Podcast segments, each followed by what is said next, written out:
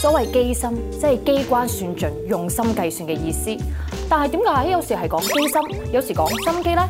因為前者係口語，後者係書面語。廣東話嘅機心同埋書面語嘅心機咧係同一個意思，但係口語嘅心機咧就有努力啊、俾心機嘅意思，所以個微小嘅分別喺度㗎。好簡單咁講，你同人哋講，哇！你個人真係好有機心啊，同埋，哇！你個人真係好有心機啊。前者就係話人識計算，後者咧就係讚人有心機、好努力咁解。一聽啊就知道個分別啦。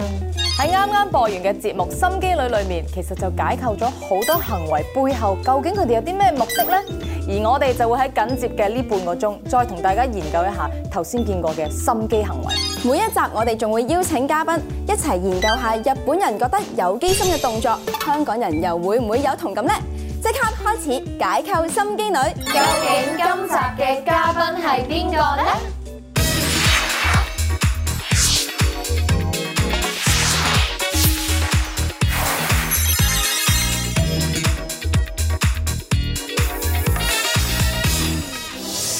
如果你問我有冇機心嘅話咧，哦，今日第一集，梗係要請一個毫無機心嘅人上嚟學下咩係機心啦。有請冇機心嘅張振朗。你好啊！其實我都好有機心嗰呢一下都，係咯，係啦，你做咩？你佔有欲嘅之餘，再攻埋我個機心我其實我發覺係佢機心重嘅，喎。點解因為佢特登擺咗 cushion 喺呢個位，係哦，俾你嘅。係我嚟等人哋挨啊，唔明咗原來都俾人哋挨啊嘛， 等你晾只腳上嚟係吸引嘅。係啊，我先係姓賴啊，你唔係。 好啦，不如我哋入正題啦，我哋就傾下今日呢一集嘅內容啦。好啊，嗱，其實對一個有機心嘅女仔嚟講咧，佢就身形細粒咧係個優點。以下咧我哋有啲 points 咧，就係日本人覺得好有機心，咁但係唔知大家又點睇咧？好嗱，點樣玩法咧？就係、如果你覺得佢係有機心嘅話，俾個 O 佢；如果你覺得佢冇嘅話，俾個交叉佢。咁如果你覺得一半一半嘅話，就 X 嗰個交叉一齊舉。好，第一樣着平底鞋去聯誼會，你覺得佢有冇機心呢？會呢兩個好夾，係喎，你兩個真係好夾喎。係咯，其實都都都唔係第一日嘅事嚟嘅，夠啦！咁點解你哋覺得係有機心啊？平底鞋？嗯矮小啲嘅女仔，如果你想同大家差唔多啲咧，你會着一對高踭鞋噶嘛。但係如果你着咗一對平底鞋嘅話咧，你會喺咁多人裏面凹咗落去喎，咁就反而係更加突出自己咯。其實係係咪即係其實以退為進㗎嘛，係嘛？啊，即係就等同於你個有見 cu 地你個有見地 cushion 係同一個原理咯，即係 cushion 擺喺度係引人犯罪啊即係嘛你而。家只腳 keep 住想擺上。我想啊，你一咁你擺擺，你擺唔係佢擺咗個 pad 喺度嗌。但先就我可以落下一題啦嘛，佢答完啦已經。好逼，好好不咁頭先啲咪有啲辛苦第一集已經。一嚟就咁爆第一集，真係好多亮點啊！咁如果誒個女仔去借佢心儀嘅男仔嘅衫嚟着咧，你覺得佢有冇機心？有爆啦！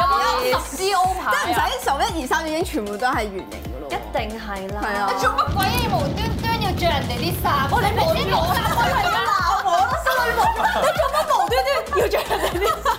我話俾你聽，就算有用緊，就算我自己真係冇衫着咧，我都唔敢借。我記得以前咧，我哋做舞台劇排戲咧，跟住有一啲唔係好熟嘅男仔嘅，但係跟住有啲好熟嘅女仔，哦，我好凍啊，凍到面都車埋咁滯啦。跟住我好唔好問佢借衫？唔好啊，唔好亂咁問男仔借衫。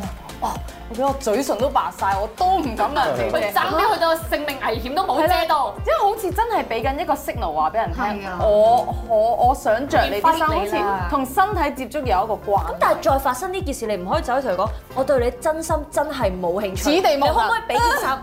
仲多啊！ 但我想問下男仔，你會唔會覺得覺得嗰個女仔動主動去借衫俾人咧？個個女仔主導借衫俾人，唔係你係覺得佢係當你主覺動得個女仔動，個女仔都唔出聲啊，或者你見到面都青埋啦，即係會將我會啊會去但幫忙係嘅。就算唔係心儀嘅女仔，你都會。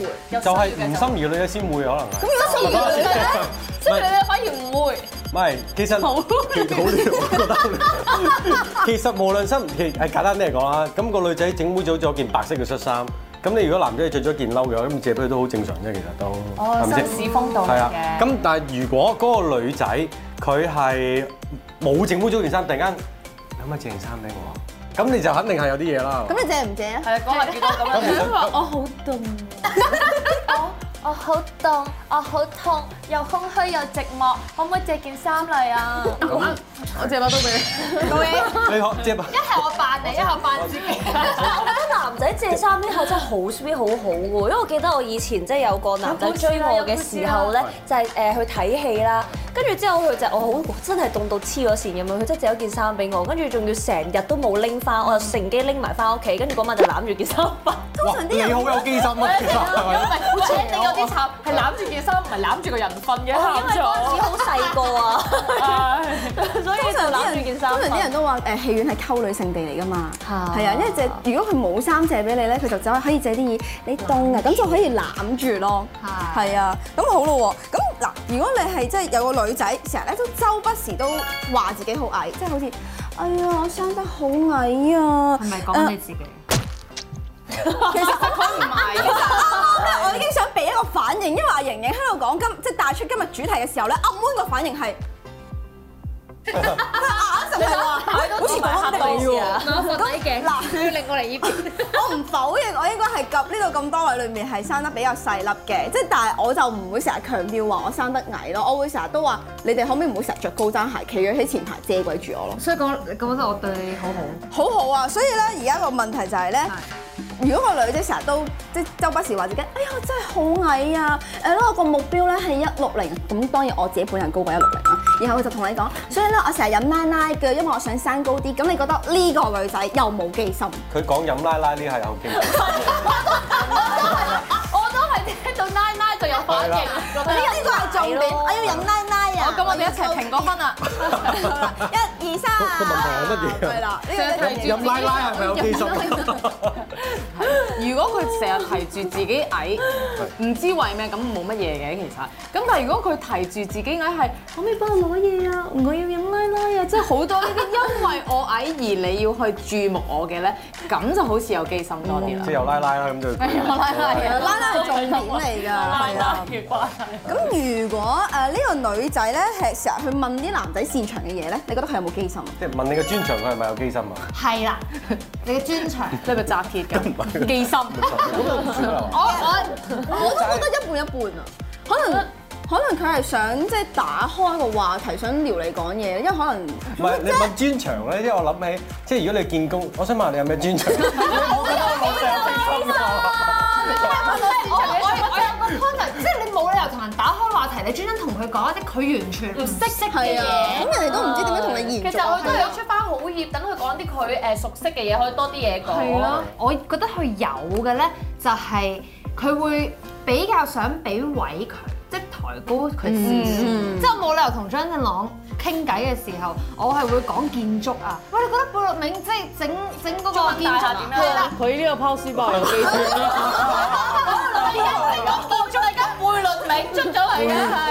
總括嚟講，你覺得女仔細細粒咁樣咧係優勢嚟㗎，定係係即係又係有優勢啊，定係係缺點嚟㗎？女仔細細粒係咪有優勢？好，三二一舉，阿 Moon 舉唔出㗎，高到咁。我覺得冇你拍啦。氣拳啦。唔係唔係唔係唔係唔係唔係，sorry sorry，突然間我醒起故事要分享。即係有啲男仔我識嘅，係話咧特別咧欣賞或者誒俾呢啲咧好高或者好矮，即係呢個兩個 extreme 嘅 女仔咧，佢吸你引冇得嘅。戚住阿妹，你冇得。佢啱啱好開心。最高同最矮都坐咗喺度啦，已經。誒最高同最矮。咁但係咧，然後本身即係問佢話，即係對呢兩派咧係五十五十咁啦，但係佢話佢諗到個 point 咧，佢決定要煮晒睇去最高有嗰邊。啲驚，咩 point 你嚟緊咧？要個 point 開咧就係呢一個生物學嘅問題。佢諗起第時要結婚，生個小朋友出嚟，生個女咧話繼續細細粒咧，仲可以 Q Q 地，即係卡哇伊咧。如果同呢個好矮嘅女仔生個兒子出嚟，咁佢要自己好好好好高咧，先可以令到個兒子咧達翻去呢一個標準水平。咁所以咧，咁佢下一都幾認真喎，已經諗佢到由 DNA 嘅角度去諗，係 DNA 嘅角一拍度，拖所落以身決定咧都係。下望住呢個人都係，哦我要同佢生仔會點咧？啊好認真亂。又入得幾好開始諗緊啦，已經。咁你作為男仔，你都真係中意細細粒嘅女仔嘅。啊，係啊。佢係啊，我知你個你個係嘅時候哎呀，我聽啲師姐們講嘅，佢你係咯， ，OK，我我就係佢唔了解自己，你哋仲了解佢係咯，點解你哋仲了解多我嘅？代言人啊！係啦，唔係我覺得細可能細細粒嘅女仔係會俾人一種好想去保護啦、擁抱啦嘅感覺嘅。咁同埋咧，即係通常高嘅男仔啊，中意揾啲矮嘅女仔嘅。雖然我知我唔係好高，你想講係咪？OK。OK OK，但係咧，其實一啲唔係好高或者正常高都中意一啲矮嘅女仔。係啊，係啊，好有著數下一代呢點方面算。啊？唔緊要啦， 我佢生女咧，覺佢中意內涵啊嘛。冇錯冇錯冇錯。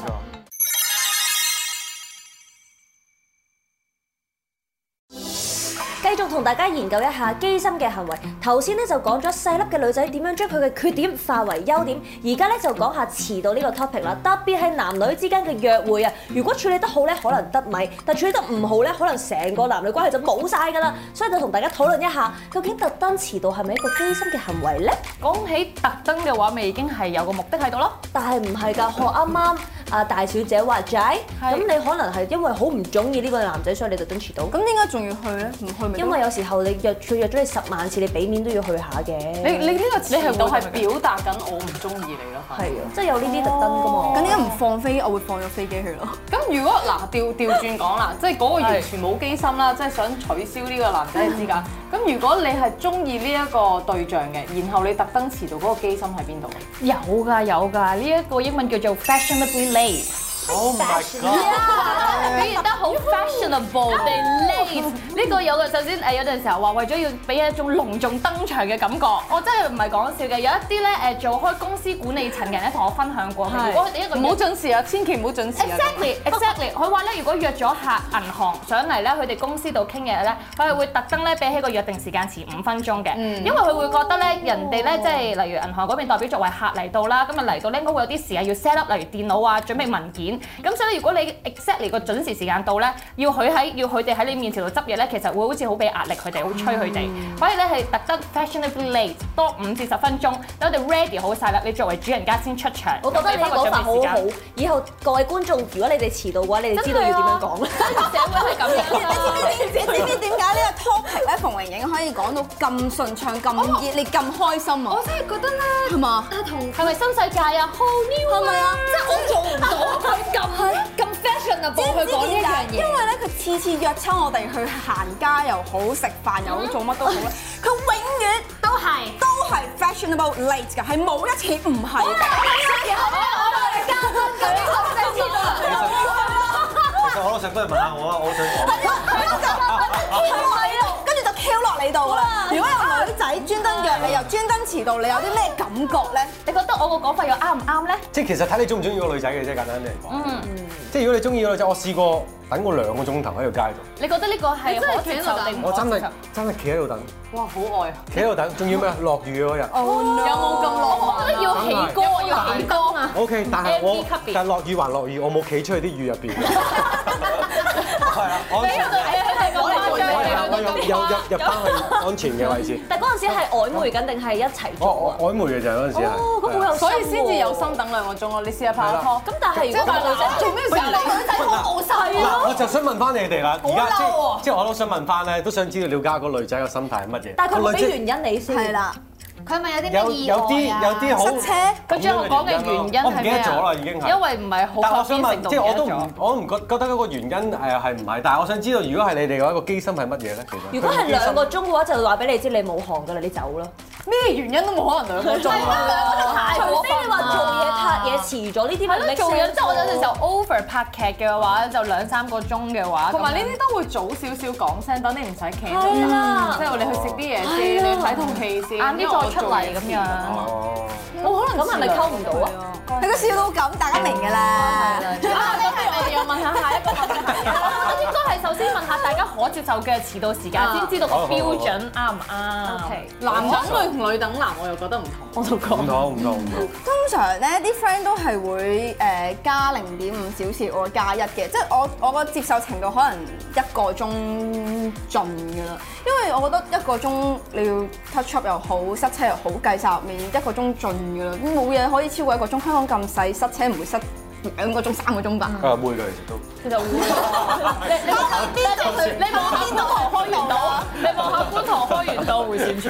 嗱，我覺得咧，我哋傾咗咁多咧，其實都唔夠做出嚟咁實際嘅，係咪先？所以我哋每一集咧都會有一個環節心機研習社製就做我哋之前討論嘅話題咧，做啲小實習啊！我哋睇下今次做啲咩？好啊！每次嘉賓同埋主持咧都會示範㗎，而之後咧嘉賓咧就會為主持評分，而咁多集加埋咧最高分嗰位主持咧就會成為呢個心機女王啊！今次心機研習社主題咧就係令第一次約會嘅對象留下深刻印象。你 speed dating 識咗個對象，佢主動約你，但係第一次約會你就遲到二十分鐘，一嚟到你會同佢講咩呢？唔好意思啊，啊對唔住啊，sorry 啊，sorry 啊，啊你你冇嘢啊嘛？冇啊，誒唔好意思啊，我頭先咧就誒遲咗少少，誒係我唔好啊，我自己咧即係睇唔啱時間咧，所以遲咗，唔真係唔好哦其實唔意使思，解釋㗎。唔係都都要嘅，解釋咗會好啲誒。。嘅唔係有啲乜嘢事啊嘛？事唔係唔係，我自己唔小心咋，我覺得應該要坦白啲同你講嘅。我唔使好唔意使思唔使。唔使。咁你點樣睇呢一個女仔誒？你覺得佢個理由同你傾佢遲到嘅理由啊？喂，咁呢個機心問題。我嗰個機心係唔係唔係不過咧，我覺得我覺得佢 get 到一樣嘢咧，就係哦 我一五一十同你講係我問題，係我唔好，係我錯，我錯，我 二十分鐘咧係完全。好誠實咁話俾你聽，係係我唔好，我對唔住。嗯我覺得呢一種坦白咧，係其中一種機心嚟嘅，就係、我將所有嘢和盤托出，我亦都唔需要同你講大話。咁、我就已經就咁，你以後就冇咁如冇果第時我要教我啲仔嘅話，你要坦白啲先，我教緊佢係有機心喎。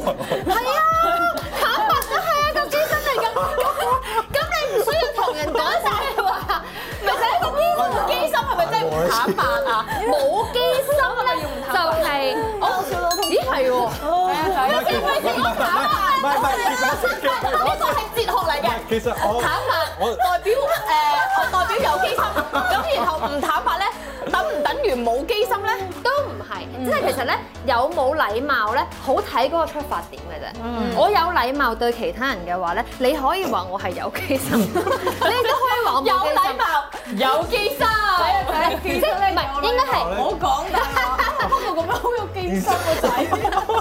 我以後點教我仔啊？我哋第一集嘅 definition 已經 set 到咁高層次啊！所以我我嘅 definition 就係我就係唔覺得有機心係一件唔好嘅事。嗯，冇錯，呢個係啦，節目嘅有機心我似哋第一集要講清楚有機心咧冇 positive 同埋 negative 之分嘅，即係我有機心唔代表我係衰人 à. 嚟㗎，唔代表我係壞嘅，但係冇機心都唔代表佢係冇目的，係即係你明唔明啊？我都等緊呢句，係啦，阿阿都唔係咁，我都唔相信咧，一個人做嘢係完全冇目的嘅。冇機心唔代表冇目的，咁有機心即係佢係一定有目的。落雨咧，係地下濕，但係地下濕唔代表落雨，係咪啊？哦，總結咗呢個時候，就有請歐文為啱啱阿 Moon 嘅表現評分，哇一至十分。未解釋之前咧係一點五分，解釋咗之後咧都成十分㗎啦。係嘛？增長咗好多因喎。因為都話佢其實佢頭先其實邏輯性係有啲複雜，但係又解釋得好好嘅。